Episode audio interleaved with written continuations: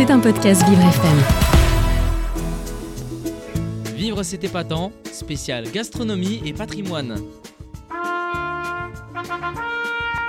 Le pays nantais. Et on retrouve euh, Marie, bonjour. Bonjour Carole. Vous aviez froid tout à l'heure, je vous regardais. Oui, vous il étiez en fait train de- froid dans le studio. Ben oui, mais il faut mettre le plus gros pull. Je ferai ça la prochaine fois. Voilà, donc on part à Nantes. Et oui Carole, j'adore voyager, mais ce que j'aime le plus, c'est surtout manger et goûter de nouvelles spécialités. Et vous l'avez compris, aujourd'hui, on part à Nantes. Et salé ou sucré, les spécialités y sont nombreuses. Alors, on commence avec le salé et en entrée, pourquoi pas commencer avec la mâche nantaise. Vous savez, La la salade Ouais, la petite salade d'hiver qu'on- accompagnée d'une huile de noisette. Euh, le pays de la Loire, c'est 80% euh, de la culture de la mâche. D'accord. Et on continue avec le repas avec le canard de Chaland ou le canard nantais. Ce canard à chair rouge est renommé pour son goût incomparable, à l'origine d'un croisement entre des cannes locales et des canards colverts migrateurs. Et on le savoure généralement avec une sauce au muscadet. Et justement, ce vin blanc d'appellation d'origine contrôlée est issu d'un cépage melon de Bourgogne qui est unique au monde. Il peut aussi se déguster avec des fruits de mer ou à l'apéritif. Et enfin pour le salé, le curé nantais, ce fromage à pâte molle et sa croûte de couleur jaune paille s'accordent très très bien avec du pain et du beurre, bien évidemment demi-sel. Demi-sel, oui, c'est meilleur. C'est Je meilleur. préfère aussi. Moi aussi.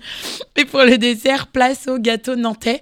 Cette pâtisserie à base d'œufs, de poudre d'amande, de farine, de sucre, de rhum et de beurre fait en plus et, et en plus de ça très très facile à réaliser chez soi euh, tout seul. Pour le goûter, vous avez le choix entre les rigolettes nantaises, c'est un bonbon de plus de 100 ans qui est composé d'une co- coque croquante fourrée d'une marmelade de fruits. Alors historiquement, c'est à l'ananas, au cassis, au citron, à la framboise ou encore à la mandarine, mais aujourd'hui, elle se décline dans plein plein de différents parfums. Vous avez aussi les berlingots nantais, aussi un bonbon facilement reconnaissable grâce à sa forme pyramidale. Et enfin, j'en ai jamais goûté. eh ben, il paraît que c'est très bon. Bah, vous, vous non plus, donc, Non. visiblement. Non, moi je connais ceux du, du, du sud, Oui, ceux du sud, mais je sais pas s'il y a une réelle différence avec ceux de Nantes. Ah. Faudra, faudra faire un, un voilà.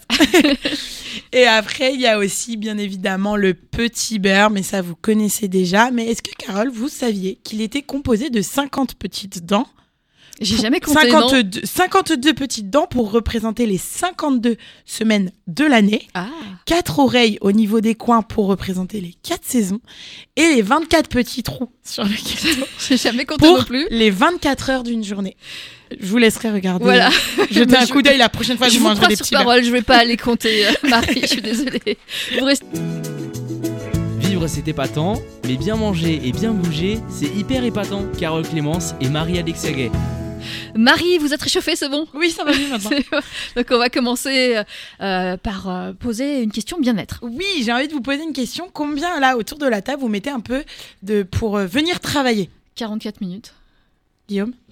Euh, à peu près le même temps, ouais. Ouais, une cinquantaine de minutes. 50 minutes. Alors, sachez que ce trajet-là, domicile-travail, eh ben, il vous fait du bien au moral. Non. Si Non. Bah, ça si, m'endort Je vous plus assure. qu'autre chose. Si, si, je vous assure.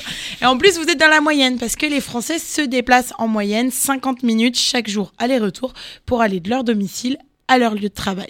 Et c'est un moment compliqué pour beaucoup euh, qui n'y voient euh, là que oh, qui n'y voient là que des emmerdes, la fatigue et surtout une perte du temps. Et pourtant, le temps de trajet n'est pas si inutile que ça. Et selon un rapport de Science Alert, il serait carrément bénéfique pour notre santé mentale. Ah oui, comment ça? Je vois vous froncer les sourcils, Carole. Et ben, j'explique la théorie de ces chercheurs. Tout commence quand le média scientifique s'appuie en fait sur une nouvelle étude qui montre tout l'intérêt d'avoir un temps de coupure entre son travail et son domicile. Et devinez quoi? Bah, le Covid-19 y est encore pour quelque chose, parce qu'avec ces bêtises et le télétravail qui va avec, on a supprimé ce temps-là impactant de façon insoupçonnée notre santé mentale et ce vide engendré a été étudié par des scientifiques qui ont observé une semaine de trajet domicile-travail de 80 personnes différentes. quand Et alors ça donne quoi comme résultat? Et ben la première, le trajet du travail au domicile marque une vraie rupture.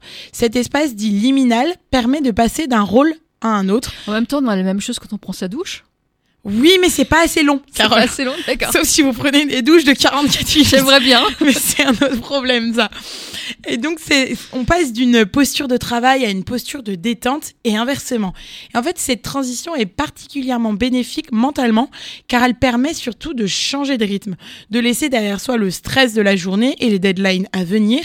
Et sans cette transition-là, le média note un possible épuisement professionnel. Les rôles deviennent flous dans notre esprit, l'espace entre le travail et le domicile se chevauche, et hop, on ne trouve plus de place pour le vrai temps libre, car on pense malgré tout aux exigences du travail.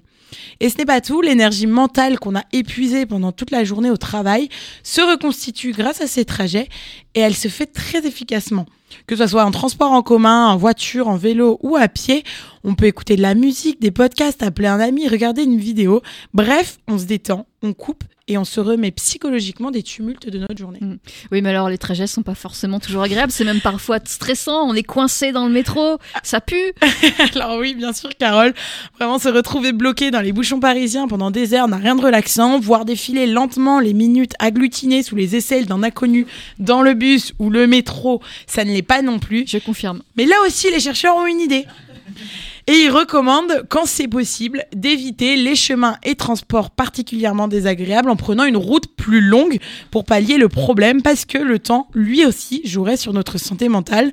En tout cas, dans l'étude, les jours où les trajets étaient plus longs que la moyenne et choisis directement par les cobayes eux-mêmes, eh ben, ils étaient souvent perçus finalement d'autant plus relaxants, permettant un véritable détachement psychologique du travail. Eh oui. Bah, j'imagine qu'en voiture, en écoutant Vivre FM, ça doit être agréable. Ça doit être agréable.